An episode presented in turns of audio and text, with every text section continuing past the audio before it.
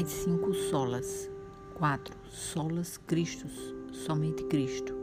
Simão Pedro respondeu: O Senhor é o Cristo, o Filho do Deus vivo. Mateus 16, 16. O termo grego Christus equivale ao hebraico Machia, ungido, e essas duas palavras são traduzidas respectivamente por Cristo e Messias. Os judeus do tempo de Jesus esperavam que o Messias fosse um guerreiro político que conduziria Israel à vitória sobre seus opressores e restabeleceria a nação como um reino independente. Outros esperavam o Messias que atuasse como sacerdote e precursor do, meu, do reino de Deus. Assim, a ênfase de Jesus no sofrimento e no serviço como caminho para a vitória era conflitante com o modelo popular judaico de um Messias como rei conquistador.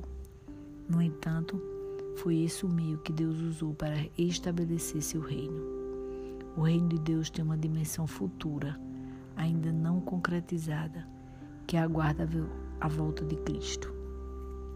O julgamento final do mal, o definitivo estabelecimento da justiça e a erradicação da das doenças, da pobreza e até mesmo da morte se cumprirão quando Jesus voltar em glória, reunir seus eleitos, julgar o mundo e ressuscitar os mortos.